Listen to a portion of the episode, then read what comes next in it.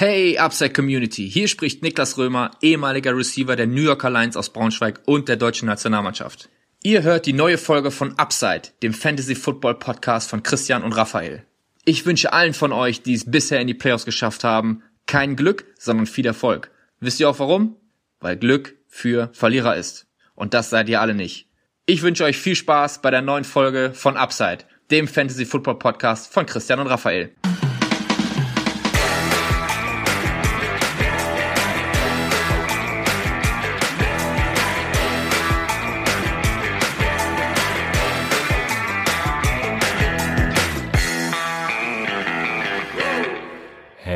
Herzlich willkommen, meine lieben Football-Freunde, bei Upside, dem Fantasy-Football-Podcast. Mein Name ist Christian und an meiner Seite ist wie immer Raphael. Ihr hört gerade unsere Folge zum Take im Tuesday äh, der Woche 15. Leider etwas verspätet, aber da gibt es gute Gründe für, wenn ich bei Twitter war. Ähm, Raphael hatte mit dem Kind zu tun und das geht natürlich immer vor. Äh, Raphael, wie lief deine Woche 14? Wenn wir ehrlich sind, konnten wir nicht aufnehmen, weil meine Tränen noch nicht getrocknet waren. Ne? Also sind wir mal ehrlich, meine Frau war gar nicht krank, sondern ich bin aus zwei, ja, ich weiß, ich kann es gar nicht, ich bringe es gar nicht über die Lippen, aber ach, Christian, hilf mir, Mann. Ich habe äh, zwei Matchups verloren äh, in den Playoffs jetzt und äh, ich war sehr, sehr traurig. Aber Glückwunsch an Goldi, Glückwunsch an Sportsfreund, ihr habt verdient gewonnen. Aber ist auf jeden Fall sehr, sehr hart. Schon mal zwei. Also weißt du, in der einen Liga hier gegen Sportsfreund, ähm, den kennen wahrscheinlich viele auch, im Discord-Channel und so. Ähm, in der Liga habe ich mit einem Punkt die Bye-Week verpasst. Also hätte ich einen Punkt mehr gemacht, wäre ich in der Bye-Week. Wow. Und Bye-Weeks sind so wichtig, Leute. Ich habe es ja schon mehr, mehrfach angesprochen. Bye-Weeks sind so wichtig, weil du einfach die Gefahr nicht hast, weil es Head-to-Head, Niederlage und du bist raus und genau das ist passiert. Ich habe ein, hab ein gutes Team, äh, Sportsfreund hat aber auch ein gutes Team, hat aber auch sehr, sehr geile Matchups gerade mit seinen Running Backs und Wide Receivers. Ich habe mir schon vor dem Spiel gedacht, boah, das wird sehr eng. Aber ja, da bin ich raus in der Home League bei uns in der Dynasty. Aber ich habe jetzt noch fünf äh, Playoff-Spiele und äh, das gibt mir ein bisschen Hoffnung. Aber diese zwei Niederlagen, es tut so weh, ne? Es ist so bitter und Ach, Mensch, ey. Ach, Mann, ey. Ich, das heißt, das ist Aaron Jones, Mann. Warum machst du nicht einfach 35 Punkte, Junge? Was soll das? Ja, Aaron Jones hat mich tatsächlich auch in einer Liga, also nicht nur Aaron, in ein, also ich bin aus drei Playoffs geflogen. ähm, also ich, ich, ich kann das immer in Top, aber, aber ich spiele auch, glaube ich, ein bisschen mehr als du, aber äh, trotzdem ja, ist natürlich ätzend, aber wäre auch gar nicht so schlimm. Also es ist ja, Mensch, gibt Wichtigeres. Aber eine Liga macht mich richtig traurig. Das ist äh, unsere Salary Cap Liga, wo ich irgendwie in der Regular Season mit 100 Punkten mehr als der zweite und gefühlt 200, 300 mehr irgendwie als der dritte äh, in die Playoffs kam. Es gibt leider keine Bye Week. Mhm. Ja, und jetzt äh, Aaron Jones und mein Seahawks Stack, der natürlich mit dem Benching von Russell Wilson dann komplett im Eimer ah, war. Ja ähm, aber gut, ich habe auch gegen Lamar Jackson gespielt und ähm, von daher hätte ich, glaube ich, selbst mit ohne Russell Wilson Benching dann letztendlich verloren. Aaron Jones hat's dann, könnte man so sagen, versaut gegen Detroit. Ich, also da fehlen mir wirklich die Worte. Ja. Aber ja, das tut, das tut mir ganz besonders weh, muss ich ganz ehrlich sagen. Ja, das, wenn aber, man eine Liga gespielt hat, wo man halt sehr, sehr stark war, ne? Und dann äh, rausfliegt in der ersten Woche, das tut halt besonders weh, ne? Auf jeden Fall. Das, das habe ich auch die Erfahrung jetzt ja. gemacht und aber ey, weitermachen, weiterkämpfen, wenigstens dann jetzt die restlichen und immerhin habe ich noch ein paar Ligen, also fünf an der Zahl, wo ich noch in den Playoffs bin. Ich hoffe einfach auf drei Siege oder so, drei Championships. Ist glaube ich auch realistisch, aber man weiß halt nie, ne? Und ja, Head to Head, das ist das Geile am Fantasy finde ich ja, ne? Das ist jetzt entweder du gewinnst oder fliegst raus, das, das ist so geil und äh, hoffentlich wird's jetzt diese Woche besser. Ja, ich habe noch drei Playoff-Ligen, äh, unter anderem unsere Home Dynasty, wo ich ja die Wette irgendwie mit leider mit, boah, wie viele Punkte waren es am Ende? Acht oder so, mit acht Punkten verloren habe. Irgendwie hatten wir beide trotzdem 20 oder 30 mehr als der Tagesbeste. Also da sind schon die richtigen dabei, würde ich sagen. Flex. Aber ähm, und in einer Liga bin ich auch noch oben mit dabei in unserer Vampire League, wenn mich nicht alles täuscht, müsste ich schon mal gucken. Äh, die ist ja Season, also da gibt's keine Playoffs, die ist ein Liga-Format. Ja, mal sehen, mal sehen, was dabei rauskommt. Ähm, ja, aber in Woche 15, jetzt geht's erst richtig los, ne? Leute, Woche 15, Halbfinale, ähm, jetzt zählt's. All in, all or nothing und auf geht's. Mega. Let's go. Ähm, ah, guck mal, ich wollte eine, ich wollte einen Shoutout machen, weil, äh, kennst du das Spiel Schocken? Mm, -mm nee. Ist ein Würfelspiel wahrscheinlich, okay, weil du bist auch kein Alkoholiker, so wie ich, deswegen kennst du es ja, wahrscheinlich nicht. Ähm, richtig. Ein, ein geiles Trink-Würfelspiel und ich, ich veranstalte ja jedes Jahr ein Adventsschocken ähm, mit, keine Ahnung, zwölf, zwölf Leuten ungefähr und da geht's immer richtig ab, von ein Uhr ähm, mittags an bis äh, in die Nacht, solange man durchhält. Ähm, letztes Jahr hatte ich natürlich den Pokal gewonnen, den Schock-Aus-König und den Wanderpokal, aber wie, wie, wie es auch sei, wir haben lange nach einer Remote-Option gesucht und Ende November haben wir jetzt festgestellt, hat jemand ähm, Online-Schocken programmiert, sogar mit Open Source Code äh, auf äh, GitHub. Von daher möchte ich ein Shoutout liefern an ähm, Teleschocken, www.tele-schocken.de keine bezahlte Werbung, Leute, guckt vorbei. Ich, äh, richtig geil. Ich habe dem, ich habe dem Entwickler auch schon, auch schon etliche Sachen gegeben, die, ähm, die er machen muss, um, um das Spielerlebnis noch besser zu gestalten. Aber er hat schon an vieles gedacht, muss ich sagen. Aber wir haben äh, nicht viel Zeit. Äh, ich bin gleich noch zum äh, Spazierengehen mit Kollegen verabredet, tatsächlich mit zwei Stück. Äh, hoffe, das ist noch Corona-konform. Aber ja, äh, deshalb müssen wir uns hier sputen und uns um Fantasy kümmern. Ähm, eine Sache dazu sei noch gesagt, Instagram hat mir irgendwie seit dem 5.12. keine äh, Nachrichten mehr angezeigt. Und ja, zudem hatte ich auch noch wenig Zeit, muss ich gestehen. Also jedem, den ich nicht geantwortet habe, es tut mir sehr leid. Ne? Kommt vorbei auf Twitch sonntags ähm, ab 18 Uhr spätestens. Zumindest ja. ist Raphael dann schon da. Ja, man, man hat, genau. Aber man hat Twitch, man hat die Rankings, also man, man wird schon zurechtkommen, denke ich mal, auch wenn du jetzt nicht geantwortet hast. Ja, genau. Und aber eine Sache noch, auf Instagram habe ich mit einem geschrieben, der hat eine Keeper League mit Auction gespielt. Ich weiß leider nicht mehr, wer es war. Falls du das hörst, bitte melde dich. Das ist jetzt wie hier, wie heißt die alte? Ju, Ju, Julia Leischig oder so, ne? Äh, die so vermisste Familienmitglieder sucht. Also bitte melde dich. Bei Instagram auch gerne. Ich krieg wieder Nachrichten und äh, let's go. Injuries. Wir haben Alex Smith hat Wade. Matthew Stafford hat Rip. Unklar für Woche 15. Ähm, Running Back Damien Harris is expected to play, hat aber Rücken gehabt. Devonte Parker, Jakeem Grant und Mike Gesicki waren bei den Dolphins raus, dazu kommen wir dann später nochmal, aber die sind verletzt. Status für Woche 15 unklar. Debo Samuel und Mike Williams ebenso verletzt. Ähm, und Noah Fant mit einer Krankheit ist auch noch unklar. Ich denke mal, der wird spielen, aber ähm, ja, alles ein bisschen. Das waren so die Verletzten, sagen wir einfach mal. So, bevor es losgeht, ich habe jetzt bin ich schon so im Redefluss. Ich habe noch ein questionable Quote und das questionable Quote ist, also ist eigentlich ein mehr, mehr lustiges Quote, weil He is really, really good with the ball in his hands. He just has trouble getting the ball in his hands. Um wen geht es, Raphael? Ja, Deonte, ne? ja, Der das hat war auf jeden Fall ordentliche Drops hingelegt. Äh, die ersten zwei Catches oder so waren direkt mal Drops. JJ, ich weiß nicht, wie man den Namen ausspricht, Zachariasson, also Zachariasson wahrscheinlich, JJ Zachariasson, ähm, genau, über Deontay Johnson. Und jetzt kommen wir zu den Takeaways. Arizona at New York Giants. Raphael, du darfst loslegen. Ja, ähm, ich als Giants-Fan darf jetzt loslegen, da dicke Niederlage am Start, eine 26-7. Aber wir sind immer noch in der Hand, Junge. Äh, Fantasy-wise war das natürlich von den Giants äh, nix. Da kann man auch, glaube ich, Rest of Season nicht mehr viel erwarten. Außer Wayne Gorman, solange Freeman auf äh, Covid, auf der Covid-Liste ist, ist Gorman halt immer noch ein solider Starter, hat einen, hat einen Floor von acht Punkten, hatte wieder äh, 15 Touches. Also der wird eingebunden, definitiv, aber spielen kannst du von den Giants so gesehen eigentlich außer ihm keinen. Was mich ein bisschen äh, erstaunt hat, war, dass die jetzt endlich mal Hopkins vernünftig eingesetzt haben. Hat er 11 Targets, 9 Receptions, 136 Yards, äh, 18 Fantasy-Punkte. Das wollen wir sehen von, von Hopkins. Und da war ich auf jeden Fall froh, aber sonst äh, war das eher alles so, wie man gedacht hat. Ne? Drake mit, einem mit ordentlichen Carries, 13,5 Fantasy-Punkte, 23 Carries, 80 Yards, hat einen Touchdown gemacht. Edmonds mit seinem soliden Receiving-Floor, ne? wird ein bisschen außen vor gelassen in, letzten, in der letzten Zeit. Aber sonst war das eigentlich äh, Fantasy-wise alles so, wie man sich das vorgestellt hat. Ja, zu den Giants habe ich jetzt auch keinen großen Take, aber ich hab, muss äh, Adrian Franke ist ja unser persönlicher Goat und Gott auch. Und ähm, mit dem habe ich die Woche geschrieben, ich glaube sogar mal öffentlich auf Twitter auch. Ähm, er meinte, die Cardinals müssen Hopkins öfter in den Slot stellen. Und was haben die Cardinals gemacht? Hopkins die doppelte Anzahl an Slot-Snaps gegeben. Also, Adrian, Junge, du bist der Beste. ja, das sowieso. Ich habe das, das sowieso. Ne? Ich habe noch eine Frage an dich. Äh, ist Dan Arnold ein Tight End 1? Ja, Mann, Tight End 1. Also 1 bis 12, ja. so geil. Genau. Ja, wenn, wenn er mehr Snaps sehen würde, dann könnte man den auf jeden Fall in die Diskussion stellen von einem Tight End 1. Also er ist noch kein Tight End 1, eher ein Tight End 2. so lustig. Ähm, aber er sieht einfach zu wenig Snaps. Ne? Max Williams immer noch Snap-Leader mit 51, dann Seth Devolve mit 27 Snaps, Dan Arnold mit 24 Snaps, hat aber vier Touchdowns in den letzten vier Spielen.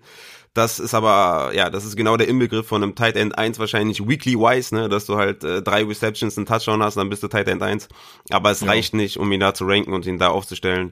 Äh, deswegen sind zu, wird zu wenig eingebunden, aber in Dynasty auf jeden Fall sollte man sich den mal holen, ne, weil der wird eingesetzt in der, in der Endzone, in der Red Zone und das ist schon mal Tight End relevant, sagen wir mal, ne, also. Das stimmt, ja.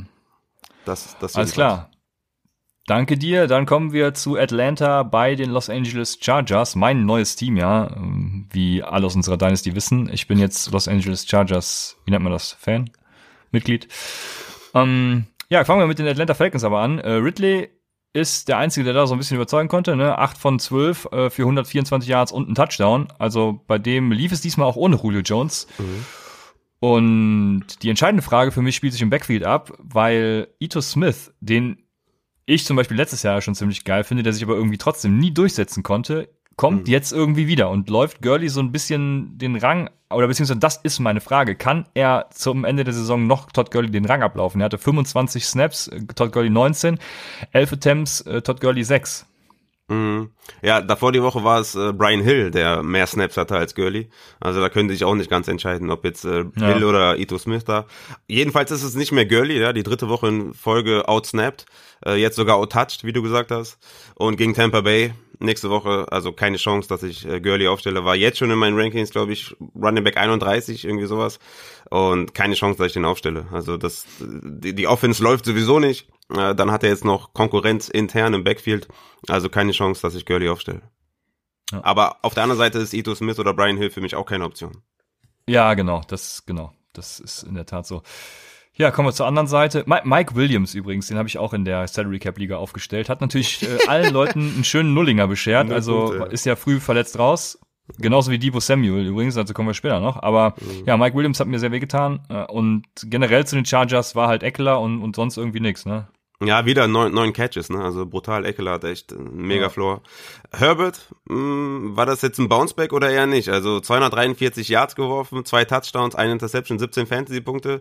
Jetzt gegen die Raiders nächste Woche oder jetzt am Donnerstag ja quasi schon. Äh, ist das für dich jemand, ähm, den man aufstellen muss? Oder würdest du ähm, ja, je nach Matchup einen anderen aufstellen. Ich meine, gegen die Raiders ist, ist ein geiles Matchup bisschen rehabilitiert hat er sich, aber das Upside von seinen 30 Punkten scheint er nicht mehr so zu haben, weil die Defenses adjusted haben, ne?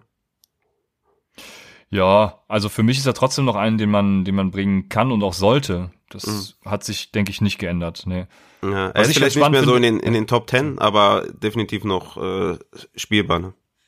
Genau, das so könnte man das ganz gut beschreiben. Und er hat halt immer diese Möglichkeit für für mehr eben. Was mich dann bei den Chargers natürlich noch so gefrustet hat, war Anthony, Anthony Lynn mal wieder. Er hat ja jetzt das Special Teams Co Coaching auch übernommen, damit es nicht zu so eklatanten Sachen wieder vor die Woche kommt. Heftig. Ja, braucht sich jeder nur scrollt bis äh, ein paar Sekunden vor die Halbzeit vor, dann wisst ihr, worum es hier geht. Heftig, ja. Jo, heftig.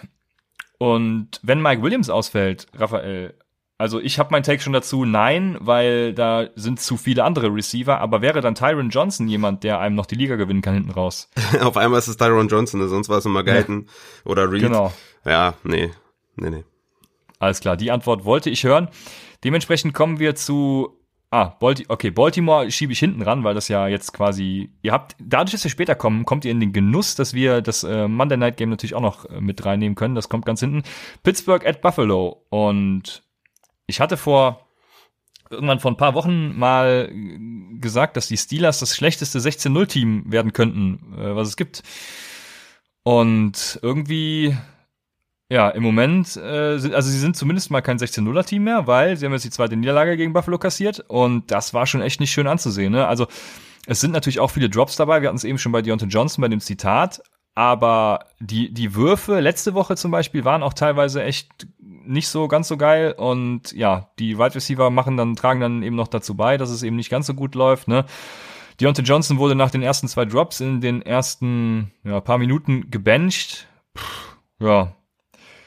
Also die spannende, das, das eigentlich, das eigentlich Spannende noch an diesem ganzen Geschehen ist Washington. Also James Washington hat Chase Claypool in Halbzeit 2 outgesnappt, ähm, mit 17 Snaps zu 4. War das im Endeffekt einfach nur ein angepasster Gameplan oder hat James Washington Chase Claypool äh, auf dem Death, Death, Death Chart wieder überholt? Nee, das glaube ich nicht. Aber Claypool ist halt schon etwas Touchdown-abhängig. Ne? Die letzten sieben Wochen ist er nicht über 69 Receiving Yards gekommen. Die letzten drei Wochen nicht über 10 Fantasy-Punkte gekommen. Ich glaube, die Defenses haben einfach jetzt adjusted bei Chase Claypool, schenken ihm mehr Aufmerksamkeit, geben ihm auch hin und wieder die Coverage 1. Ja? Und ich denke, das war einfach Adjustment, dass man gesagt hat, komm, wir, wir, wir schmeißen den äh, Washington noch rein, äh, geben dem ein paar gute Looks, geben Big Ben offene, äh, ja, einen offenen Look. Deswegen hat er wahrscheinlich weniger gesehen, aber ja, äh, das ist halt so, ne? Wenn du ein Rookie bist und dann explodierst und drei Wochen lang alles abfackelst, dann werden die Defenses halt sich denken, okay, der, der ist, der ist eine Gefahr, den müssen, für den müssen wir noch einen Spieler abstellen. Ja, und dann wird's halt ein bisschen eng, aber Claypool ist halt immer noch in der Flex-Diskussion, ne? Weil er immer Upside mitbringt. Aber wie gesagt, letzten sieben Wochen nicht über 69 Receiving Yards, hat aber Touchdown Upside und äh, deswegen ist er immer noch spielbar. Was glaubst du, machen die Steelers nächstes Jahr, wenn Jujus Vertrag ausläuft und sie ihn nicht bezahlen wollen, da Deontay Johnson, unsere klare Nummer eins ja jetzt auch geschwächelt hat, werden sie einen Wide Receiver draften, werden sie einen Free Agent verpflichten oder würdest du für irgendjemanden der drei, nee, vier sind's ja jetzt, ähm, nee, drei, ohne, Entschuldigung, ohne Juju drei, mit äh, Johnson, Claypool und Washington, würdest du für irgendwen der drei in Dynasty investieren? Mm, ja, für Deontay auf jeden Fall. Deontay ist ein könnte ein Superstar werden. Ne? Also der hat ja die letzten Wochen auch gezeigt, ne? hatte immer mehr als zehn Targets, jetzt hatte der immer nur sieben und glaube ich in Woche drei hatte der weniger Targets. Aber der, der ist ein kommender Superstar. Big Ben mag ihn, er schmeißt ihn an, er macht was draus. Also klar, Deontay auf jeden Fall, Claypool auch. Ich denke, dass die mit Juju verlängern. Ich glaube, Juju hat eine ordentliche Saison gespielt. Juju übernimmt irgendwie so diesen Running Back Receiving Work, ne? Also die Running Backs sehen ja sehr, sehr wenig Arbeit, ja. Samuels, äh, Connor und Snell wechseln sich da ein bisschen ab. Connor immer noch der Leadback, aber kommt in den letzten drei Spielen auch nicht über 13 Carries hinaus, ne? Bei negativen Gamescripts spielt dann, spielt er noch weniger eine Rolle. Also irgendwie scheint das Running Game nicht zu laufen. Da, da daher bekommt Juju diese kurzen, mittleren äh, Würfe sehr, sehr viel.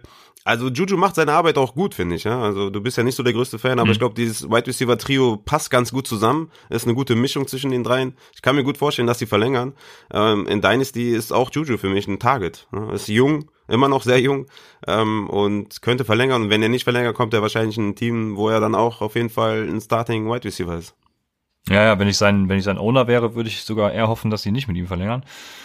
Aber ja, ähm, passt für mich soweit. Was ist denn mit dem, mit dem Backfield? Denkst du, denkst du gegen Cincinnati ist, ist Connor noch ein Desperate Flex Start oder ist er für dich ein Strong Start, weil das Gamescript auch anders sein wird gegen Cincinnati? Oder meinst du einfach, die können momentan den Ball nicht laufen und werden es dort auch nicht können? Oder, weil er ist immer noch Leadback, ne? 10 Carries für 18 Jahre ja, war natürlich richtig schlecht, aber ist immer noch der Leadback. Ja, er ist der Leadback und wird auch der Leadback bleiben. Deswegen die Opportunity oder die Volume ist da und dadurch eben auch die Opportunity und die Opportunity nehme ich. Ja, okay also nicht, wenn ich jetzt einen David Montgomery habe, ne? Aber ähm, je nachdem, wie meine Optionen halt aussehen. Ja. Ja, dann haben wir Buffalo, die waren eigentlich wie erwartet, ne? Dix übrigens jetzt der erste, der die 100 Receptions geknackt hat, also der mit dem meisten Volume. Ja. Mhm. Was gibt's mehr zu sagen? Ja, Dix mit einer geilen Saison, ne? Ich hatte den ja ähm, relativ hoch quasi in den Rankings, also jetzt nicht bedeutend hoch, war dann zum Ende der Draft-Season wieder ein bisschen weniger äh, hoch an Dix. Was schade ist, dass ich, so hatte ich halt wenig Shares an Dix, aber dass er so eine Saison hinlegt und vor allem, dass Josh Allen sich so steigert, ne, sieht man mal, was das ausmacht, wenn man ein besseres Receiving Core hat.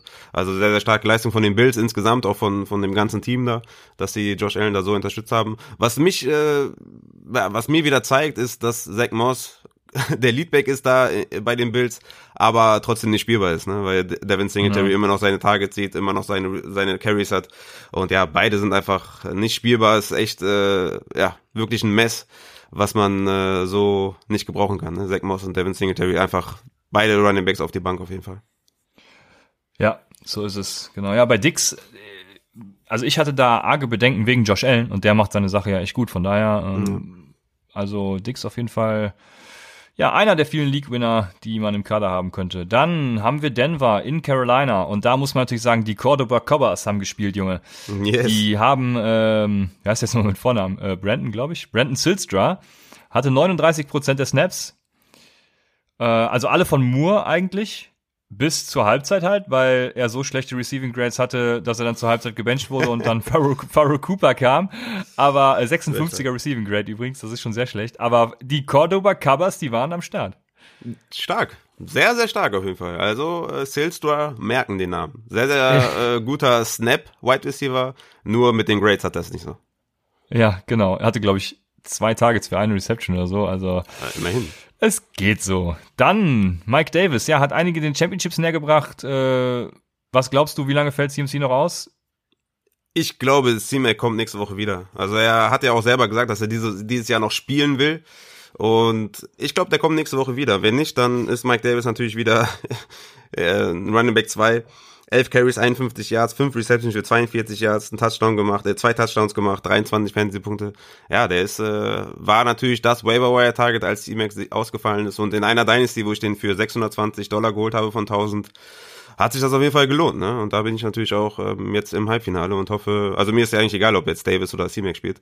Ähm, C-Mac wäre natürlich geiler, aber C-Mac sollte wiederkommen. Bin mal gespannt, ob, ob sie ihn dann von alleine lassen auch. Ja. Ich bin gespannt. Dann Drew Lock hatte vier Touchdowns. Was war denn da bitte los? Das Ja. Problem ist halt, dass die, dass, dass dieses das ganze Receiving Work unter acht Receivern aufgeteilt wurde und keiner die 100 getoppt hat, ne? Aber ja, was war da los? Ja, ich weiß auch nicht. Irgendwas hat er richtig gemacht, ne? 21 Completion, 280 Yards, vier Touchdowns, 24 Fantasy-Punkte. Hat echt Gas gegeben, äh, ist für mich trotzdem kein Start nächste Woche, weil wir wissen alle, dass er auch andere Phasen erlebt. Hatte irgendwie eine Hot Hand, natürlich. hat alles richtig gemacht, irgendwas, irgendwas hat gestimmt. Aber ja, von den Receivern ist halt schwer auszumachen, wen man aufstellen kann. Man kann so gesehen eigentlich keinen aufstellen. Keiner sieht halt irgendwie seine 7, 8, 9 Tages oder so, dass du damit arbeiten kannst. KJ Hamler mit einem absoluten Boom-Day, ne? Zwei Receptions, 86 Yards, zwei Touchdowns, 21 Fantasy-Punkte. Ich liebe ihn ja sowieso. Ich habe ihn sogar einmal empfohlen hier bei den Start-Sits. Da warst du noch nicht da. Da war, war halt eine desperate Auswahl. Da habe ich gesagt, nimm KJ Hamler, weil ich den mag. Geile auf jeden Begründung auch. KJ Hamler ist der geilste, Junge. Ja, genau, die beste Begründung auch auf jeden Fall und hat dann funktioniert. Ich hoffe, derjenige hat ihn dann auch aufgestellt. Ähm, ja, von daher geil, aber von, aufstellen kannst du von den Wide Receivers keinen. Was ich natürlich interessant finde, ist wieder das, das äh, Running Back da bei den äh, Denver Broncos. Ma äh, Melvin Gordon mit 13 Carries für 68 Yards, 10 Fantasy-Punkte und Lindsay äh, hatte auch wieder seine Touches, ne? 11 Carries, aber nur für 24. Also was ist eigentlich mit Philipp Lindsay los? Der hat jetzt, äh, kommt jetzt irgendwie kaum über 2,5 Yards per Carry die letzten zwei Spiele. Ist er verletzt Ja, oder keine Ahnung. was da los? Ich habe keine Ahnung, Raphael. Ich, ich beobachte das Backfield schon lange nicht mehr. Da lasse ich komplett die Finger von. Das stimmt. Ja gut, Melvin Gordon, auf den ist äh, schon ein bisschen verlassen. Ne? Also die letzten zwei Spiele hat er ja 14,7 Fantasy-Punkte und 10 Fantasy-Punkte, also ein ordentlicher Floor. Ne? Beides Ja. ohne Touchdown, wohlgemerkt. Ne? Ja, ja. Ja, ich lasse da also meine Finger von. Vor allem auch wegen der ganzen Offense. Ne? Drew Lock ist so ein bisschen der Mitch Trubisky-Type. Also da hast du mal wieder ein Spiel und denkst, ach ja, der kannst ja, aber nächste Woche haut er dann wieder seine, weiß ich nicht, 30 Sacks und 10 Interceptions raus, keine Ahnung. Also KJ Hamler auf jeden Fall der Offensive Rookie Nummer 1 in Denver. Wer hätte das gedacht? Ja, Wäre gehst zumindest gehst meine du Wahl schon- natürlich. Gehst du schon so weit? Ja. Aber gut, kommen wir zu Houston bei Chicago und da bleibt natürlich äh, außer Montgomery nichts zu sagen. Gegen die Texans, die mit den Lions die Grafik sprengen, 11 Attempts für 113 Yards, ein Touchdown, drei aus vier Receptions, also drei Receptions aus vier Targets für 42 Yards und ja, geil. A-Rob war auch wieder da. ja. Geil, oder? Ja, Außer, das Einzige, was mich abgefuckt hat, war, dass äh, Cole Kmet zwar wieder mal mehr Targets als Graham hatte, aber Graham eben diesen Touchdown gefangen hat. Und ich habe ja Cole Kmet, äh, vor wem war es nochmal empfohlen? Ich weiß es nicht mehr. Aber ich Logan Thomas, ja. ja, genau, Logan Thomas, ja. Ja. Haben jetzt beide, glaube ich, nicht so viele Punkte gemacht, aber ja, Tight Ends halt Touchdown oder nix. Ja, äh, wir haben ja, ich glaube, äh, Swiss Guy hat es, glaube ich, im Discord-Channel geschrieben, dass er uns nicht geglaubt hat, dass wir äh, Allen Robinson und Montgomery, ja, dass man die für günstig holen muss oder soll. Äh, und er hat gesagt, das hat er auf jeden Fall bereut. Ja, weil Matchups matters, ne? Montgomery jetzt mit dem dritten Spiel in Folge über 20 Fantasy-Punkte. Wer hätte das gedacht? äh, bei den Matchups haben wir uns das schon gedacht. Und jetzt Ja. gegen Minnesota und Jacksonville kommen die nächsten 20 Punkte. Obwohl er nur 11 Carries hatte, ne? Aber ja, 113 Yards, einen langen Run ja gehabt. a- einer davon war halt für 80 und ein Ja. Touchdown. Ne? Und das sind halt die Defensive, Defensive Matchups, ne? Und damit konnte man rechnen. Und A-Rob natürlich wieder unfassbar mit 123 Receiving Yards, ein Touchdown. Ja, diese beiden sind auf jeden Fall League-Winner, ne? Wenn man die für günstig geholt hat, dann ist es einfach, ja, dann hast du da zwei Stats. Ja. Vor allem auch acht First Downs. Ich weiß gerade gar nicht, wie viel es im Upside Bowl gibt. Ich meine, wir hätten einen Punkt eingestellt. Einen Punkt, Weiß es ich, gerade ja. gar nicht. Hast du nochmal acht Punkte oben on top, ne? Also, Junge, Junge, da geht's ab. Dann habe ich mich natürlich bei dem Spiel gefragt, äh, wie scheiße, äh, wie schlecht muss sich eigentlich Isaiah Coulter im Training anstellen, wenn sogar Steven Mitchell vor ihm spielt. Also meine Isaiah Coulter Takes äh, sind sehr schnell gealtert. Ist das, das jetzt das richtige Wording? Ich verstehe, ich frage mich immer, wann, wann sie altern und wann nicht. Das habe ich noch nicht so. Da bin ich so ein bisschen Legastheniker, was sie bei Twitter immer sagen. Aber egal. Und äh, dann hat man natürlich äh, den Tight End Akins. Da sag ich besser gar nichts zu, weil der mir viel Geld gekostet hat. Ach so, ja, du meinst den Drop, ne? Aber der hat ja in die Sonne geguckt, ne? Der hat ja gar nicht gesehen, Ja, wo der. Ball ist. Ja, also das kann ja keine Entschuldigung sein. Ja, wenn du den Ball nicht siehst, hat, das hat man ja klar gesehen. Der äh, keine Ahnung, 30 Zentimeter daneben gefasst und der Ball ging gegen die, gegen die Schulter. Er hat einfach den Ball nicht gesehen. Was soll er machen? Eine Sonnenbrille aufziehen kurzfristig oder was? Ich äh, möchte Edgar sagen. David-Style? Jetzt aber eine andere, also die Texans, die sollen bitte einfach, die sollen sich einfach löschen. Also Buddy Howell, ne? Ja. Buddy, Buddy Howell. Und Den da fragt man doch. sich doch, da fragt doch. man sich ernsthaft, also warum sieht diese Snaps nicht Karen Hickton? ja, weil er nicht mehr da ist. Ja, richtig, richtig. Ja. Ja, Duke du- Johnson, Duke Johnson, ne, nach seinem Fumble wurde der quasi gebencht, ne? Ist richtig? Oh, ähm, das habe ich tatsächlich gerade gar nicht auf dem Schirm. Wann, wann, also auf jeden Fall hat Buddy Howell viel äh, Snaps gesehen. Und was ich mich dann gefragt habe, ist, ähm, ob sie, selbst wenn David Johnson zurückkommt, Buddy Howell mehr Snaps geben, um ihn einfach zu testen und reinzuschmeißen. Das ist ja jetzt für sie quasi Offseason. Sie sind aus den Playoffs eliminiert und ähm, äh, Preseason, wie die Preseason, so. Mhm. Und können jetzt ein bisschen rumtesten. Glaubst du, sie, sie machen das so oder äh, glaubst du, das ist unmöglich? Glaube ich nicht. Nee, glaube ich nicht. Die haben ja David Johnson, also jetzt nicht der Coach, aber die haben ja David Johnson geholt. Der kostet viel Geld und den werden die spielen, wenn er da ist, wenn er fit ist. Buddy Howell mit 11 Carries übrigens, 42 Yards, 5 Fantasy-Punkte, also jetzt nicht alles abgerissen. Aber Duke Johnson hatte halt 8 Carries, 26 Yards, ein Fumble. Er hatte zwei Receptions für 53 Yards und äh, danach wurde er, glaube ich, nur spärlich eingesetzt nach seinem Fumble. Also Buddy Howell natürlich auch die viel billigere Option als David Johnson. Ich, ja, ich wäre mir da gar nicht so sicher. Aber äh, an und für sich ist es natürlich richtig, David Johnson immer den Besten zu spiel spielen zu lassen und dann eben noch ja zu gewinnen. Apropos gewinnen, wir sind bei Dallas at Cincinnati und ich habe, war das in der Folge? Ja, es war in der Folge, wo ich gesagt habe, in DFS spielt bitte AJ Green für 3000 Dollar und also jeder, der das gemacht hat, der kann die ganzen Tauis, die er gewonnen hat, bitte auf das Upside-Konto überweisen, beziehungsweise uns davon zumindest ein paar hundert Euro abgeben oder so. Dann können wir uns wieder ein bisschen äh, ein paar Mikros und so kaufen, was weiß ich. Aber Mensch, was war das denn für ein Tipp?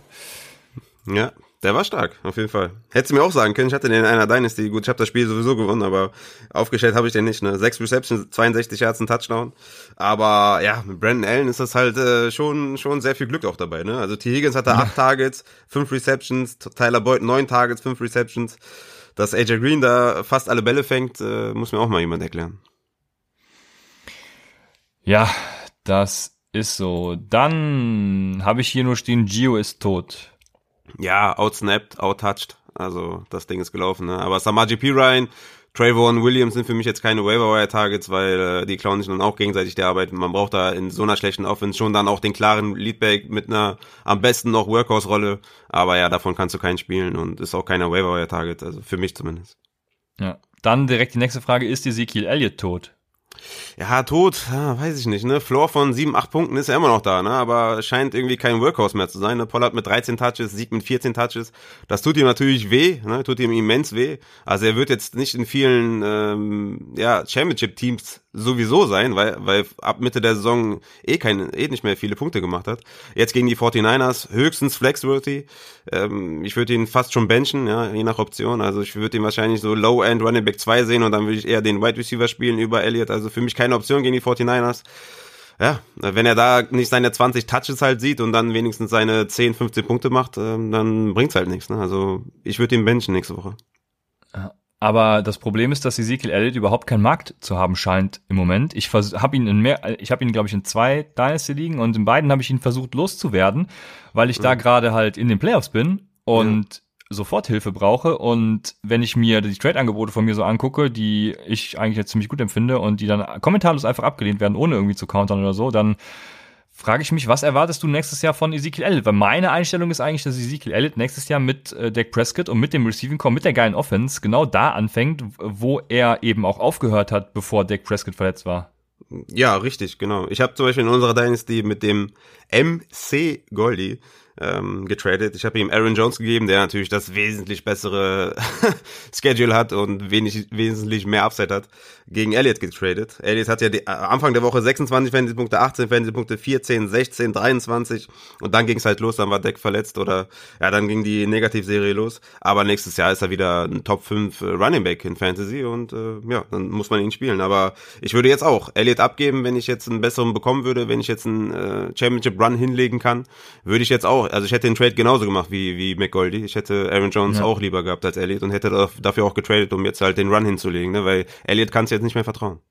Ja, auf jeden Fall, so ist es. Dann ja, ich hatte äh, Michael Gallup Pregame ziemlich hoch, habe auch ihn glaube ich auch öfter bei Twitch am Sonntag empfohlen. Äh, der Whopper von 0,7 bestätigt mich äh, ziemlich, aber der Whopper von 0,7, der übrigens der zwölftbeste unter allen Wide Receiver in der Woche ist, bringt einem halt nichts, wenn der Quarterback nicht mehr als 180 Yards werfen kann, ne? Ja. Ja, eigentlich so ein, ein gutes Spiel auch von, von Dalton, ne? Ziemlich effektiv. Also hat die Dinger, die er geworfen hat, die waren ziemlich gut. Also das, was ich in der Red Zone zumindest gesehen habe. Ähm, aber ja, ist zu wenig Volume, ne? Cooper mit fünf Targets, vier Receptions, 51 hat immer einen Touchdown, deswegen 13 Fantasy-Punkte. Lamb nur zwei Targets, auch beide gefangen, 46 Yards und Gallup halt von den sechs Targets nur zwei gefangen. Also zu wenig Volume für die Wide Receiver, sind halt drei an der Zahl. Und ja, deswegen ist Gallup ist halt gar nicht spielbar, meiner Meinung nach, weil, weil Dalton halt nicht alle drei füttern kann. Und Cooper und Lamb sind halt in der Desperate Flex Auswahl. Ich hatte ein bisschen mehr erhofft von, von Cooper, wenn ich ehrlich bin, aber da kam auch relativ wenig. Ja, deswegen, die, die, das Wide Receiver Core, das ganze Team ist halt so gesehen eher nicht spielbar. Und jetzt gegen San Francisco, boah, das wird auf jeden Fall hart, wieder für alle Beteiligten. Ja, ich sehe es ein bisschen anders, weil Gallup äh, genauso viele Tage die letzten Spiele gesehen hat wie Cooper und den hätte ich auf jeden Fall dann noch vor Lamb, aber generell gehe ich mit, dass man keinen davon spielt, deshalb können wir weitermachen. Mit Green Bay at Detroit und da habe ich wirklich überhaupt keinen Take, weil alles wie erwartet, außer halt Aaron Jones, der mich komplett zerstört hat. Ja, ich, also nach dem ersten Touchdown von Devonta Adams dachte ich, okay, geil, Mann, jetzt geht's nochmal los, jetzt holt er sich noch einen oder so, ne, hat am Ende dann quasi nur 21 Fantasy-Punkte gemacht. Ich hatte vielleicht auch so 30 gehofft oder so und dann Aaron Jones, dann hätte ich mein Matchup gewonnen gegen Goldie, aber das war nix. Äh, von daher ja alles wie wie wie erwartet. MBS natürlich mit 17 Fantasy-Punkten, 6 von 6 äh, Reception, 85 Yards und Touchdown gemacht. Alles wie erwartet, MBS der League-Winner. Wir haben es letztes Jahr zum Draft gesagt. Das ist ähm, richtig, genau. dann Ach, herrlich, sind ja. dann sind wir in Las Vegas angekommen. Da vielleicht noch kurz das, ja? vielleicht kurz noch das Backfield. Ähm, wir waren uns ja nicht sicher, wie die Swift einsetzen werden. Ja, zumindest war ich mir nicht sicher. Ich hatte Swift ja, dann letztendlich noch relativ hoch in den Rankings, weil er einfach Upside hat.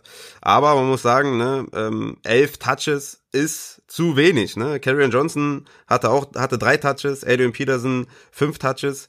Also wir sind wieder ungefähr da, wo wir dann quasi vor dem Breakout waren. Ne? Ähm, mhm. Ich hoffe, dass die nächste Woche in Swift wieder mehr einsetzen. Swift hatte wenigstens die Goal Line Carries, aber gegen Tennessee sollte es hoffentlich wieder mehr werden für Swift. Vielleicht war es erstmal so ein Randtasten, aber immer immerhin Leadback. Aber elf Touches sind zu wenig. Ich hoffe, dass er nächste Woche wieder seine ja 15 bis 17 Touches bekommt und dann ist er auf jeden Fall ist da wieder mehr Upside, aber 13 Fantasy-Punkte immer noch den Tag gerettet wenigstens, ne? Ja. Jetzt sind wir in Las Vegas. Die Colts haben da gespielt. Äh, Josh Jacobs hat sich natürlich mit seinem Instagram-Post kurz vor Spielbeginn mit der gesamten Fantasy-Gemeinde angelegt. Mhm. Ähm, der hat ja schon da irgendwie geschrieben, ich spiele nicht und ich weiß gar nicht mehr, unten war irgendwie kleingedruckt, irgend, irgendwas mit Mittelfinger an die Fantasy-Gemeinschaft. Ich weiß gar nicht mehr, was da genau stand. Mhm. Aber egal. Ja, voll unlustig. Also das ist Unterhumor auf jeden Fall. Ja, total. Ähm, es geht hier um, um Existenzen. Ja. Also das kann ich überhaupt nicht nachvollziehen. Dann, Jonathan Taylor eskaliert bei nur 56% Snapshare, haben wir natürlich auch wieder in der Folge gesagt, muss man ganz klar erwähnen, Raphael, dein, dein Start, äh, Jonathan Taylor. 20 Attempts, 150 Yards, zwei Touchdowns, sechs First Downs äh, und dazu auch noch zwei Receptions, also läuft. Und ja, ich, was, ich, ja, also du wolltest was dazu sagen. Schon. Ja, ja, ich, ich muss sagen, ich hatte Jonathan Taylor, glaube ich, als äh, Running Back 12, also ich hatte ihn, ich hatte ihn sehr hoch in den Rankings, weil es einfach gegen Las Vegas ging und weil man davon ausgehen konnte, dass die Running Backs da abfackeln. Was mich ein bisschen, was mir ein bisschen Sorgen macht halt, dass äh, Naim 1 immer noch sehr oft auf dem Platz stand, ne, mit 22 Snaps, Jonathan ja, Taylor mit 34 Snaps und vor allem am Anfang, als Jonathan Taylor da den langen Run hatte, war der erstmal gebencht. Ne? Also der war eine lange Zeit einfach nicht auf dem Platz, obwohl er gut gespielt hat. Das heißt, Frank Reich macht mir halt Sorgen. Ne? Also der kann jederzeit, jederzeit kann er sich denken, okay, weißt du was, Naheem Heinz sieht irgendwie besser aus, ich schmeiß ihn rein. Obwohl Jonathan Taylor äh, sehr, sehr gut aussah, hat er Naheem Heinz sehr, sehr viel Zeit gegeben, also äh, Spielzeit gegeben. Also das Ding ist nicht komplett geritzt für Jonathan Taylor. Ne? Also ich bin mir nicht sicher, ähm, wie, wie die da weiter vorfahren. Also gegen Houston immer noch ein Strong Start, weil es halt Houston ist, definitiv. Aber dann Woche 16 gegen Pittsburgh. Wenn er da jetzt nicht jetzt kompletter Leadback ist, also war es natürlich jetzt auch, ne, mit, mit Touch und Snapshare. Aber man muss auf jeden Fall beobachten, wie Frank Reich da die, die Runningbacks einsetzt. Upside ist immer da, weil Jonathan Taylor ähm, hinter der O-Line auf jeden Fall performen kann. Aber Naheem Heinz wird ihm äh, auf jeden Fall auch äh, Snapshare kosten, ne?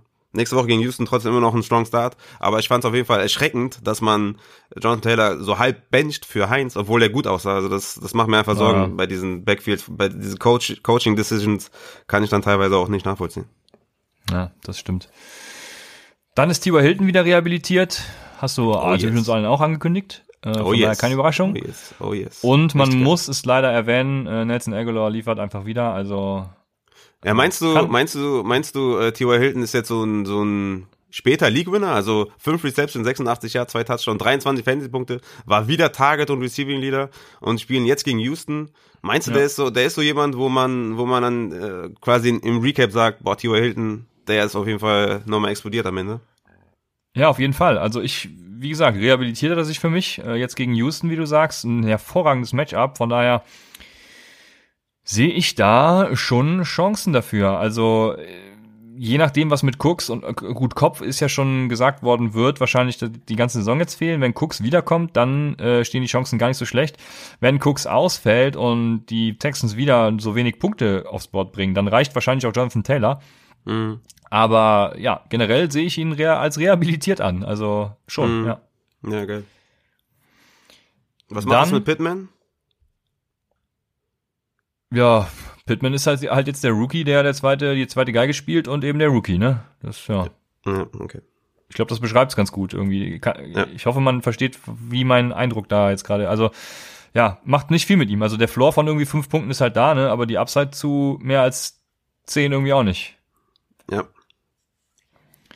Dann sind wir in Jacksonville angelangt, da hat Tennessee gespielt. James Robinson war zu Beginn des Spiels schon questionable mit Knie hat dann auch wenig Arbeit gesehen, nur 56 Prozent des Snaps. Glaubst du, sie könnten ihn den Rest der Saison so ein bisschen schonen, weil Knie ist natürlich auch immer so eine mh, mm, so eine Sache, ne? Oh, weiß ich nicht. Er kostet nicht viel Geld, ist ja undrafted Rookie. Äh, ich, also ich kann mir vorstellen, dass, dass sie einfach, also ich glaube in der NFL denkt man über solche Sachen nicht so nach. Also sei denn, du hast deinem Running Back jetzt viel Geld bezahlt oder so, dann vielleicht schon, aber ich glaube sonst ist halt, ne, ich, ich glaube, die, die geben da nicht so viel Wert drauf. Ne? Die denken sich, ja gut, bist du fit oder bist du nicht fit? Äh, wenn du nicht so ganz fit bist, kriegst du halt irgendwie ein paar Spritzen oder so und dann spielst du halt. That's it. Also ich kann mir nicht vorstellen, dass die, ja, ich kann es mir nicht vorstellen, dass sie, dass sie sagen, nö, komm, dann äh, setz mich auf die Bank, kann ich mir nicht vorstellen. Ja, wer Sebastian Vollmers Buch gelesen hat, wird das bestätigen können. Äh, auch sehr schöne, schöne Einblicke von ihm, was seine Verletzungen angeht und so. Dann Henry gewinnt. Ach, der, ich bin beim äh, Derrick Henry. Ja, jetzt war ich gerade kurz verwirrt. Genau, Derrick Henry wird wahrscheinlich einige Ligen gewinnen. Äh, bei dem upcoming Schedule, der da jetzt noch bevorsteht, äh, wird er die 2000 knacken? Aber mal gespannt, ey. Ich hatte es ja, ich hatte es ja in den Leadburger Artikel äh, ja schon beschrieben, dass Henry auf jeden Fall ein Trade Target ist, ne? Ich hätte ja da sowas wie Delvin Cook gegen Henry plus äh, so ein Top 17 Wide Receiver gemacht, einfach wegen dem Schedule, ne? Jetzt Jacksonville 35 Fantasy Punkte, dann Detroit, Green Bay, also es, es könnte halt nicht besser sein. Es ist ungefähr so wie Allen Robinson auf der Wide Receiver Position. Das, ich habe noch nie so ein Schedule gesehen bei bei bei den Skillspielern, unfassbar. Also, dass man dann noch drei an der Zahl hat, ne? Also es ist unfassbar. Das stimmt. Ja, man muss zu Derrick Henry natürlich sagen, ähm, die, jetzt brennen ja schon wieder MVP-Diskussionen auf. Da muss ich jetzt kurz in den Real NFL-Talk abschweifen, ähm, auch wenn ich davon natürlich keine Ahnung habe. Äh, aber Junge, da, also das ist ja mal, das, also der größte Bullshit seit, seit langem mal wieder. Ähm, man muss sich nur diesen einen langen Touchdown-Run angucken und da würde ich sagen, Christoph Kröger ist der Running Back bei den Berlin, ich weiß gar nicht mehr, er, äh, wo der spielt, aber den ja, hätte selbst Christoph Kröger untouched in die Endzone gelaufen, diesen Run. Ey, Christoph Kröger ist eine Legende im, im Neuner Fleck. Ja, und da war ja alles frei geblockt. Also das ist ja keine Kunst. Derrick Henry ist ja nicht the special one, was äh, Jeremy McNichols ja auch dann immer wieder bestätigt, wenn er reinkommt. Also, ah, nee, also da bin ja. ich vollkommen raus. Ja, Aber MVP und Running Back, das geht nicht überein. Ne? Aber er ist ja. schon, er ist schon äh, einer von den Running Backs, wo man sagt, okay, der hat schon so ein Alleinstellungsmerkmal. Ne? Also ist jetzt Unbestritten, nicht, ja. Ja, ja, um das mal jetzt auch mal, ne? Also wir sind ja schon Running Backs Don't Matter Fraktion, aber es ist schon Henry halt, ne? Und der, der hat schon dieses gewisse Run-Element, was so kein anderer Running Back hat.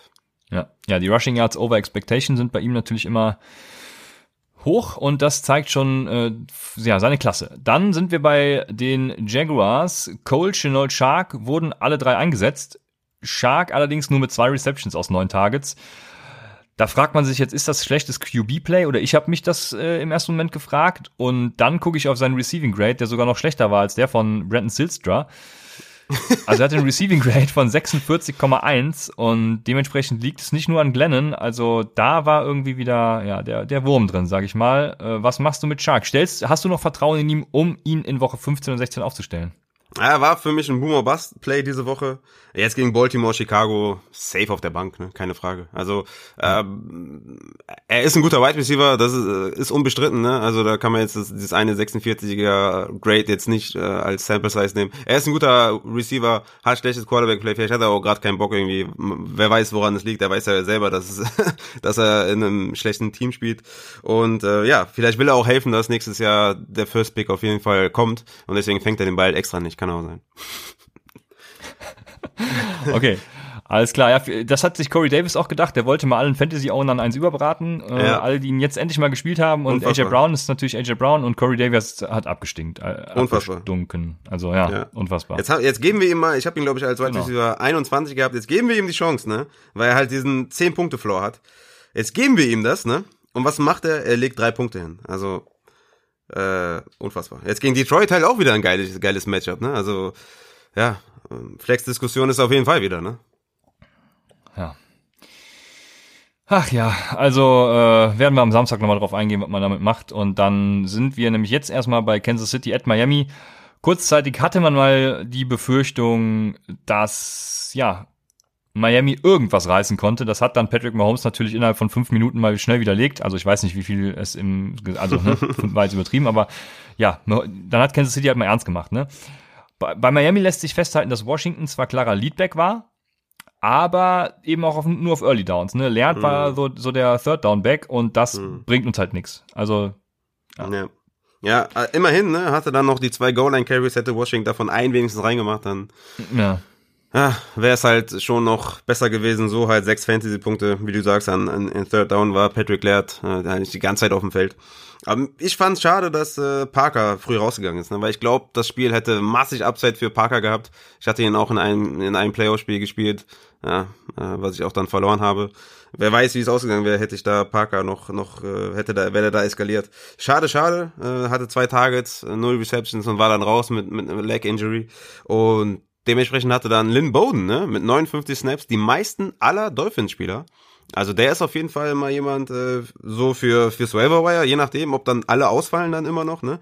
Aber hatte äh, definitiv mal sehr sehr viele Targets, ne? Neun Targets, sieben Receptions, 82 Yards. Ich hatte es ja letzte Woche schon angesprochen, als er vier Targets für vier Receptions und 41 Yards hatte, dass er jetzt halt als Wide Receiver mehr eingesetzt wird, dass man sich den auf jeden Fall in Dynasty holen sollte, weil das ist die Position, die er halt braucht und er ist halt kein Running Back, sondern ein Wide Receiver. Ja, endlich erkennt mal jemand sein Talent. Also, äh, ja. ich habe mich ja schon gefreut, als er von den äh, Raiders weggetradet wurde, mhm. weil die ihn ja auf Running Back eingesetzt haben. Das ist er halt nicht, wie, wie man jetzt sieht. Also äh, als Dot Wide Receiver viel besser geeignet. Von daher, ich ja. hoffe, also das ist jetzt die falsche Bezeichnung. Ich hoffe natürlich nicht, dass äh, weiterhin Spieler ausfallen, aber ich hoffe zumindest, dass Bowden weiterhin Einsatzzeiten sehen wird, auch wenn ein Jakeem Grant zum Beispiel wiederkommt. Ähm, dann Malcolm Perry und Mac Hollins kamen dann als Parker und Grant Ersatz auch rein, wo wir die beiden schon ansprechen, wobei Hollins die Targets sah. Sieben Receptions aus neun Targets für 82 Yards. Äh, ja, aber ja, mal abwarten, was mit den beiden passiert. Ich würde jetzt, glaube ich, keinen von den beiden irgendwie das Vertrauen schenken für Woche 15, wenn es für mich um alles geht. Nee, nee, auf keinen Fall. Dann Gesicki, genau. Gesicki hatte ein neues Outing mit fünf Targets, äh, fünf Receptions aus sechs Targets für 65 Yards, zwei Touchdowns, aber hm. ist natürlich jetzt verletzt, muss man beobachten. Ansonsten Gesicki mit Tour eine sichere Bank? Ja, sicher nicht, aber er scheint ihn zu mögen, definitiv. Aber jetzt gegen New England halt, das ist nicht so sicher, ne? Aber wenn du Tight End hast, wenn du Gesicki hast, dann spielst du ihn halt. Das ist immer das, was ich sage. Wenn du einen Tight End hast, dann spiel ihn einfach. Ich habe ihn auf jeden Fall einmal nicht empfohlen im, im, im Stream. Ich glaube, derjenige, der hört auch kein Upside mehr. Ich weiß gar nicht, wer der andere war. Ich weiß es nicht mehr, aber ich habe gesagt, äh, ich glaube, Dalton Schulz äh, war das, glaube ich. Oh ja, ja, ja, ja. Das war hart, ne? Das ist. Äh, ich, ich hatte ein gutes ja. Gefühl. Ich hatte ein gutes Gefühl äh, bei Dalton Schulz und ein weniger gutes mit Matthew Fit. Dachte ich, dass die Gesick irgendwie ausschalten, aber ja, der war hart, ne? Ich glaube, der schaltet nie wieder ein. Das könnte passieren. Ich ja. habe mir übrigens gerade noch mal äh, bei PFF die Grades angeguckt. Lynn Bowden war der zweitbest gegradetste Receiver und DeAndre Washington, was auch jeder weiß, der Upside hört, sein Yards per Route Run Wert war letztes Jahr schon Knaller, war der drittbeste gegradete Receiver. Also die Miami Dolphins genauso blöd wie jedes andere Team in der NFL. Warum nicht einfach DeAndre Washington auch die Third Downs geben? Dann läuft's, dann gewinnst du gegen Kansas City und äh, schade, so halt nicht. Und KC übrigens war KC, also ich habe da nichts zu, sagen. Ja, Clyde edwards mit 21 Touches für 11 Fantasy-Punkte. Also sogar mit Volume äh, scheint er nichts anzufangen. Also äh, ja, das äh, ist auf jeden Fall sehr, sehr bitter. Hat am Ende, glaube ich, noch, weil sie ähm, ähm, ja da noch ein paar, äh, hatte er noch ein paar Receptions, also sechs Tages, fünf Receptions. Wenigstens hat er da jetzt mal ein bisschen was gesehen. Aber ja, Carry-wise, 16 Carries für 32 Yards, das ist nicht gut. Ja, mal schauen, ne? nächste Woche gegen New Orleans äh, ist auf jeden Fall mal wieder ein Sit, ne? obwohl Miles Sanders da ja ausgeflippt ist, aber dazu kommen wir wahrscheinlich gleich. Ja, ge genau. Dann, dann ziehen wir das kurz einmal vor, genau, kommen wir dazu. Miles Sanders äh, hatte ja vor allem auch wieder einen Breakaway-Run, sage ich. Äh, und das Wichtige ist, Hertz hat Sanders Touchdown-Upside nicht beschnitten, was für mich erstmal sehr gut ist. Ja, also da, da lief's ganz gut, würde ich sagen, mit den ja. Philadelphia Eagles. Ja, kaum wird Miles Sanders von allen gebencht, geht er ab wie Schmitz Katze, ne? Ja. Ja, 27 Fantasy-Punkte, ne 14 Carries, 115 Yards, zwei Touchdowns, äh, vier Receptions, 21 Yards. Also, ja, hat auf jeden Fall gezündet. Gegen Arizona ist er wieder ein Running Back 2. Äh, immer noch kein Running Back 1 für mich, aber Running Back 2 auf jeden Fall. Und ähm, ja, bin mal gespannt, ey. Es war auf jeden Fall ein harter Hit für alle, die den gebencht haben. Aber er wurde ja. völlig zurecht gebencht. Das ist auch wieder so eine Sache, ne? Wenn ihr ja. ihn gebencht habt, dann hat, dann hat es seinen Grund gehabt und das war richtig. Also sich da im Nachhinein aufzureden, macht halt keinen Sinn, weil die Evaluation war halt richtig. So ist es. Äh, genauso wie die Evaluation bei Travis Fulgham, der ist nämlich auch tot. Quez Watkins, ein Sechstrunden-Pick, hat nämlich Travis Fulgham und ähm, Hightower überholt im Death Chart. Das, da ist bestimmt auch ganz gut, dass Hurts und Watkins sich gemeinsam für die Combine fit gehalten haben. Eventuell wächst da so eine kleine Chemie, vor allem wenn Jeffrey und Jackson nächste Saison nicht mehr da sind. Also äh, ihr müsst wahrscheinlich noch nicht mal für ihn traden, aber so ein Dynasty mal einen Shot auf dem Wafer zu wagen, kann mhm. nicht schaden, denke ich hier. Ja, aber auch hier, Hurts hat die Bälle auch sehr hart verteilt wieder, ne? Zach Ertz mit drei Targets, Goddard mit sechs Targets, äh, Watkins mit einem, Greg Watt mit fünf, Jane Rugger mit vier, Jeffrey mit einem. Also sehr viel verteilt, hat da kein spezielles Target. Deswegen relativ schwer da einen aufzustellen, außer halt äh, Goddard für mich. Ja, Jalen Hurts ist übrigens genau, also man hat die beiden ja in der direkten Gegenüberstellung gesehen. Jalen Hurts ist genau das, was Taysom Hill gerne sein würde. Okay. Ja. Das ist mal meine These. Ähm, mhm. Hill nicht zu benchen hat meines Erachtens auch den Saints einfach den Sieg gekostet ne? und vermutlich dann eben auch den First Seed. Hoffentlich. Ja, hoffen, ich war ja, ich, genau, ich war als Giants-Fan, ich war als Giants-Fan für Philadelphia, weil ich einfach wollte, dass Sean Payton eine reingedrückt bekommt. Und es hat funktioniert und ähm, hoffe, die verlieren nächstes Spiel auch wieder, wenn Hill spielt, weil das muss bestraft werden. Obwohl die ersten im Discord-Channel sagen schon, dass Hill gar nicht so schlecht aussieht. Christian, was sagst du dazu? Ach, ja, völliger Bullshit. Das ist jetzt wieder, also, ja, natürlich sieht er nicht schlecht aus, weil er natürlich immer den ersten Read äh, geht und äh, ne, komm. Camara ist wieder da, ähm, Camara ist auch mit Hill wieder da und lässt dich das für nächstes Jahr hoffen, wenn sie mit Hill weitermachen. Machen sie nicht. Das, das, das machen sie nicht. Auf gar keinen Fall. Also ich bin mir gar nicht mal so sicher, ob Breeze nicht noch ein Jahr dranhängt, ne? Also um nochmal ja. einen, einen Super Bowl Run hinzulegen. Also warum nicht? Ne? Also in der Offense musst du ja nicht viel tun als als Drew Brees. Du machst die kurzen Pässe und es funktioniert irgendwie. Das ganze Team ist irgendwie gut. Also warum nicht noch ein Jahr dranhängen? Ich bin mir gar nicht so sicher, ob der aufhört. Aber die werden nicht mit Taysom Hill. Äh, nee, das machen die nicht. Auf gar keinen Fall. Also also ganz im Ernst. Ne? Also äh, dann also Nee. Ja, wollen wir es hoffen. Dann haben wir Minnesota at Tampa Bay, Fournette mit einem Healthy Scratch. Alle haben gehofft auf die Ronald Jones Show. Ähm, ja, war, war okay, aber ja, war okay. Du hast es noch im Stream gesagt, ne? Er hasst ihn. Und äh, scheint der Fall zu sein, ne? weil normalerweise hätte LeSean McCoy da keine fünf Touches sehen dürfen, ne? sondern Ronald So Jones es, halt ja. alles. Aber so 18 Carries, 80 Yards, immerhin einen Touchdown noch gemacht, 15 Fantasy-Punkte. Aber ich habe gedacht, das wird deutlich mehr. Ja, auf jeden Fall. Bei AB habe ich auch gedacht, so mehr AB hatte einen A-Dot von drei. Also da war nichts mit Deep Balls. Dazu ein Snapshare von 50 Prozent, fünf Receptions aus fünf Targets für 49 Yards dementsprechend. Also äh, ich habe ja gesagt, AB wird mich Lügen strafen und dass ich ihn damals äh, gesagt habe, er spielt keine Rolle. Aber genau so ist es eben in nicht ganz so guten Game-Scripts. Ja, fucking Scotty Miller mit dem äh, tiefen Touchdown, ne? Anstatt Antonio Ja. Brown. Das- Aber Antonio Antonio Brown, Brown die Route nicht, ja. Ja, dass Antonio Brown keine Rolle spielt, äh, ist natürlich auch äh, ein bisschen übertrieben. Ne? Hat er, also ich meine, der hatte in Woche 9 im ersten Spiel 5 Targets, dann hatte er 8 Targets, 13 Targets, dann gegen KC nur 3, jetzt aber 5 für 5 für 49 Yards, also äh, ist immer noch okay. Ne? Jetzt gegen Atlanta, Detroit ist er immer noch für mich in der in der Flex-Diskussion. Also äh, relativ desperate Flex, aber immer immer Upside dabei. Also äh, keine Rolle ist, ist anders. Ne? Keine Rolle ist so Fulgham-Style. Naja, okay. Ist ja okay. Dann haben wir Irv Smith als Receiving Leader bei den Vikings. Äh, da ist ganz spannend auch wieder für Dynasty liegen, ne? weil Kyle Rudolph kann man mit wenig Deadcap in der Offseason entlassen. Also ja, eine spannende Option.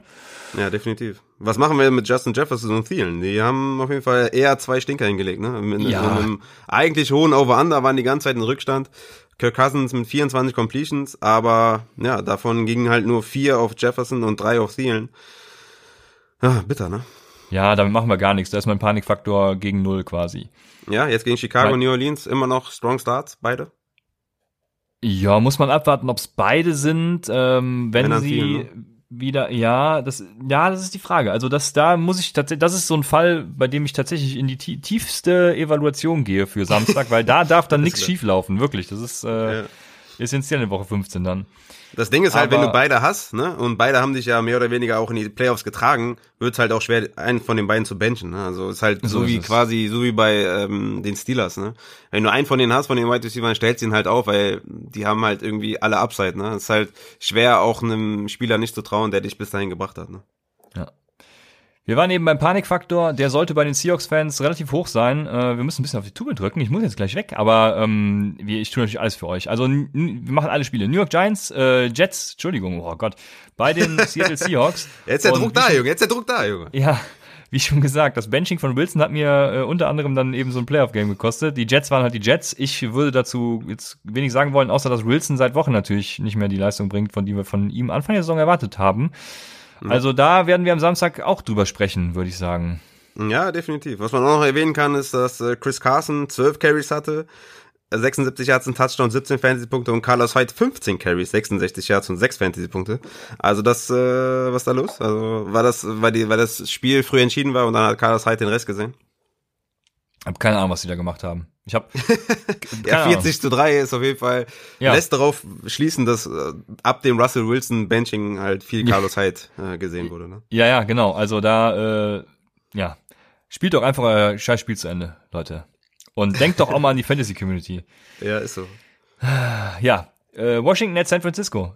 Debo Samuel, leider früh verletzt raus. Äh, Ayuk war dann tatsächlich der Motor der Offense mit 10 Receptions aus 16 Targets, 103 Yards.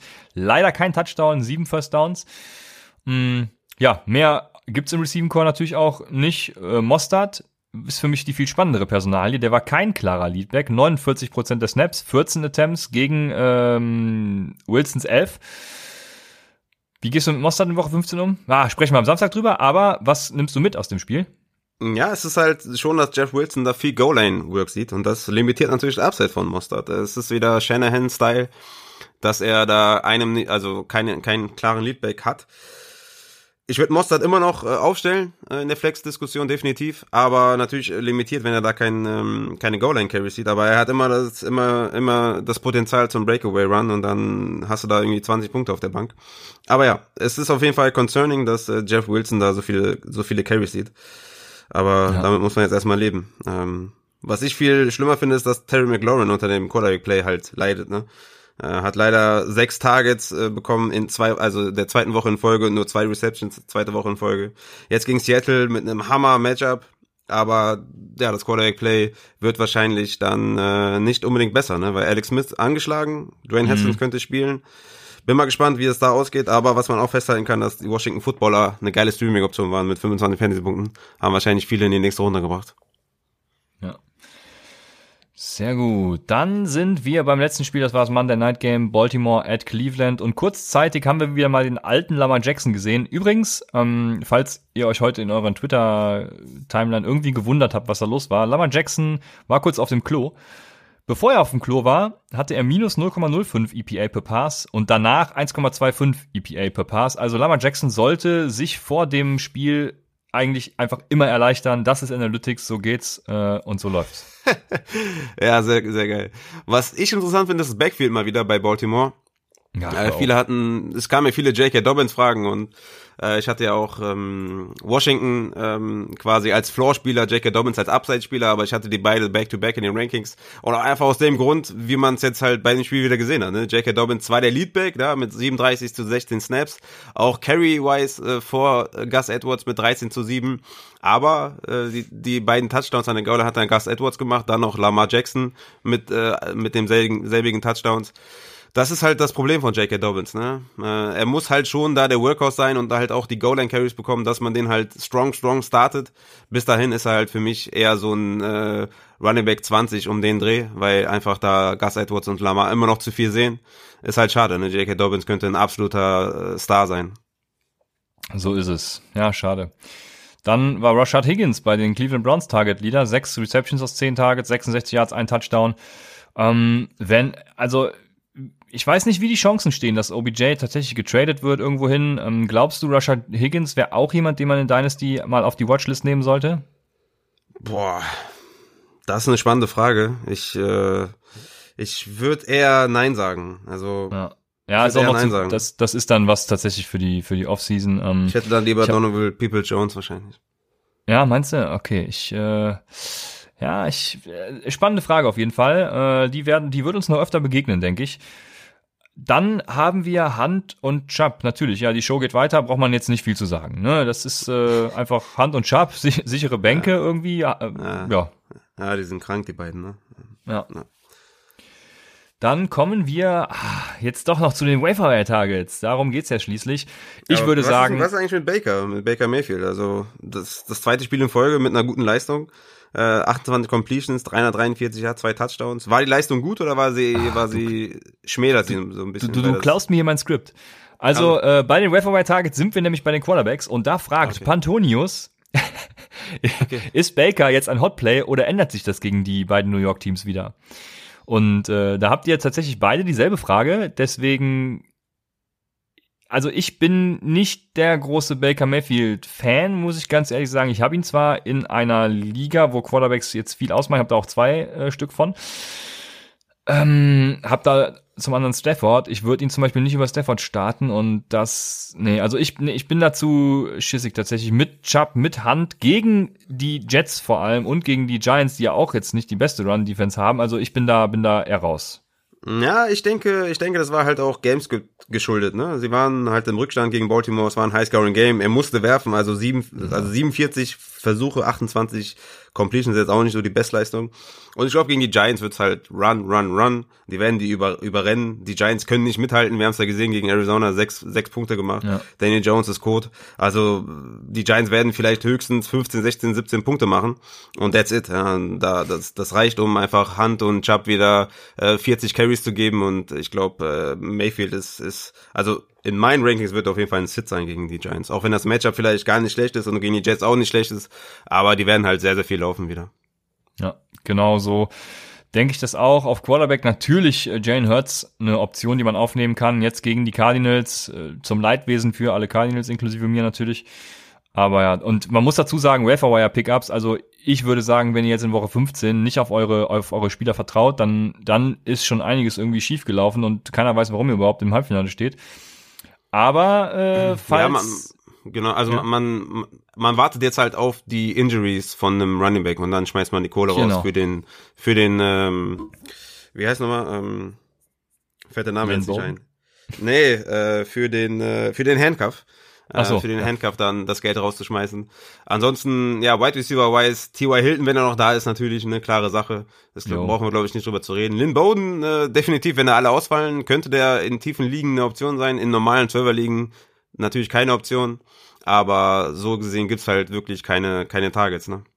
Ja, Lynn Bowden ist tatsächlich der einzige, den ich aufnehmen würde, auch in Zwölferligen. Wenn Gesicki, Parker, Grant ausfallen, dazu dann die ganzen verletzten Running Backs, er ist Running Back und Wide Receiver eligible in vielen, äh, auf vielen Plattformen. Von daher, ähm, ja, Lynn Bowden wäre tatsächlich jemand, den ich aufnehmen würde, wofür ich auch was rausknallen würde, selbst als Playoff-Teilnehmer noch. Aber ansonsten, so ein KJ Hamler hatte jetzt ein Spiel, ja, Drew Lock ist da zu unsicher, schmeißt er einfach nicht rein. Aguilar kennt man unsere Meinung sowieso. Chad Hansen ist auch ein viel zu risky Play, ähm, genauso wie Gabriel Davis. Das sind halt alles so Dynasty-Optionen, Dynasty-Keeper-Optionen, die man jetzt aufnehmen kann. So äh, James Washington eben auch noch e eben drüber gesprochen. Aber nichts, mhm. was euch in Woche 15 jetzt wirklich weiterbringt. Da ist T.Y. Hilton schon noch, wenn der verfügbar sein sollte, noch der beste Name tatsächlich, ja. Ja, ich, Sony Michel wäre vielleicht jemand, den ich noch auf Running Back aufnehmen würde, wenn, De wenn Damien Harris äh, ja. sich tatsächlich, mhm, wenn er stimmt. raus ist, ne? Aber sonst, ja, es macht keinen Sinn, einfach jetzt irgendjemanden zu nennen, nur damit man jemanden nennt. Ähm, es ist genau. quasi nichts da und ja. Außer auf Titan natürlich Irv Smith und Cole Kmet wie immer, ähm, gute Optionen. Aber ja, äh, du hast vollkommen recht. Und Raphaels räudige Defense, wie immer auf www.lead-blogger.de. Dann wären wir beim Start-Sit für Thursday Night Football, Los Angeles Chargers gegen Las Vegas. Und äh, bevor du da was zu sagst, denkt daran, Buffalo at Denver spielt auch schon am Samstag um 22.30 Uhr. Also hört unsere Samstagsfolge früh genug. Genau. Ja, Chargers Las Vegas. Also ich würde sagen, äh, Herbert Allen, wie immer, Henry als Tight End und auf Las Vegas Seite auch Darren Waller. Ähm, Josh Jacobs wird wieder fit sein und dann haben wir eben leider Gottes äh, Nelson Aguilar, den man starten könnte. Aber ich habe da hoffentlich bessere Optionen, muss ich sagen. Ja, easy call. Herbert starte ich, Eckler starte ich, Keen Allen starte Eckler, ich. Eckler, genau, noch vergessen, ja. Henry starte ich, genau, und auf äh, Vegas Seite, ja, Jacobs auf jeden Fall und Waller, das war's, ja. Also ich würde jetzt keine Ex Ex Experimente machen und Aguilar aufstellen. Ja. Aguilar ist Boomer Bust, wir wissen schon die ganze Saison. Und äh, ja, keine Ahnung, man könnte es vertreten, wenn man jetzt einen schweren Gegner hat, den man ja hat in den Playoffs und man selber vielleicht irgendwie gebeutelt ist, was Verletzungen angeht oder vielleicht auch mit Glück irgendwie in die Playoffs gekommen ist und da jetzt auch mit Glück das erste Spiel gewonnen hat oder so gibt's ja auch und da vielleicht einen Shot wagen kann auf, auf High Upside, kann man Egel aufstellen, äh, wenn man das dann verantworten möchte. Aber sonst, ja, sind eigentlich ganz klare Kisten da, was da Zit angeht. Genau, und oh, jetzt bin ich schon zu spät. Ich hoffe, die Leute warten im Regen nicht auf mich. Aber das war's mit dem Take im Tuesday. Lasst uns Feedback da, seid am Start. Wenn wir Samstag Statisempfehlungen geben, denkt dran, Buffalo Denver schon am Samstagabend und Sonntag natürlich auf Twitch. Und bis dahin wünschen wir eine schöne Woche und bis bei Upside, dem Fantasy Football Podcast.